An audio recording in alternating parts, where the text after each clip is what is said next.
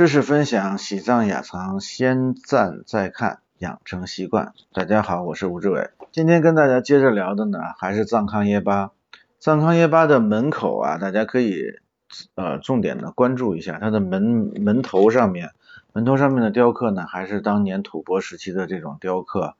那是我个人非常喜欢的一种艺术风格啊，极其具有原始的那种美。藏康耶巴的门口呢，有两颗柱子。有两个柱子，这两个柱子是非常非常特殊的，一个叫宝瓶柱，另一个柱子呢，这个柱身因为柱身是是裂的，有裂缝，上面塞了无数的这个相相克的牙齿，所以呢，这个叫牙柱。那宝瓶柱是干什么的呢？大家可以看一下，宝瓶柱是传说中啊，当时我跟大家说呃讲这个五位一体天成呃观音的时候呢，跟大家聊过，当时呢这个。呃，阿底峡尊者曾经到过这里，阿底峡尊者就从这个柱子下面取出了一个很重要的符藏，这个讲解大昭寺的历史，讲解西藏最早期的时期的这个历史的这么一个符藏，它的名字就叫柱间史。这个柱间史呢，就是阿底峡尊者从这个柱子上取出来的。另外一个牙柱呢，呃，这与这个藏族人的对这个。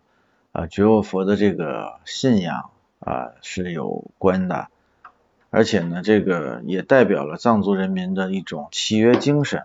这是怎么回事呢？就是呃，我们都知道有很多人磕长头到大昭寺来朝圣，那么他们在磕的过程中呢，经常是这个，因为一个人要完成这个过程啊是很艰难的。我有一个朋友，一个汉族汉族朋友，从这个四川这儿磕长头磕到大昭寺。也是历时了将近大半年时间，那他还是有补给的情况下，那在这个古代的时候呢，在这种条件道路都非常艰难的情况下呢，磕长头也好，走路也好，来朝拜觉沃佛的呢，很多人呢就会在路上因为各种各样子的原因吧，就去世了。那接着他的遗愿啊。磕头到了大昭寺这个呃觉沃佛跟前的人呢，会把他的一颗牙齿，然后塞在这个柱子里头，代表呢他呢也是跟着一起完成了圆满了这次朝佛的这样子的一个行为。那他们也会在什么情况呢？就比如说在路上呢，如果呃会有一些布施的人，那这些人呢家里头如果当时正好有这个去世的人呢。他们也会把他的一颗牙齿呢，托这个呃朝圣的人带到觉沃佛跟前，把这个牙齿镶在这个牙柱上。所以呢，我说刚才说呢，这个也代表了藏族人民的一一种契约精神。那么这两个柱子的故事呢，我今天呢就跟大家分享到这里。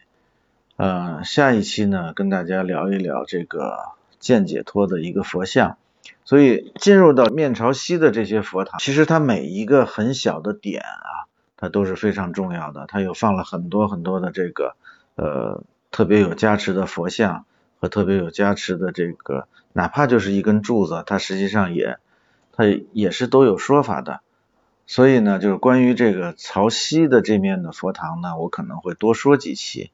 啊。大家如果喜欢的话呢，请大家还是点赞、分享、关注，谢谢大家。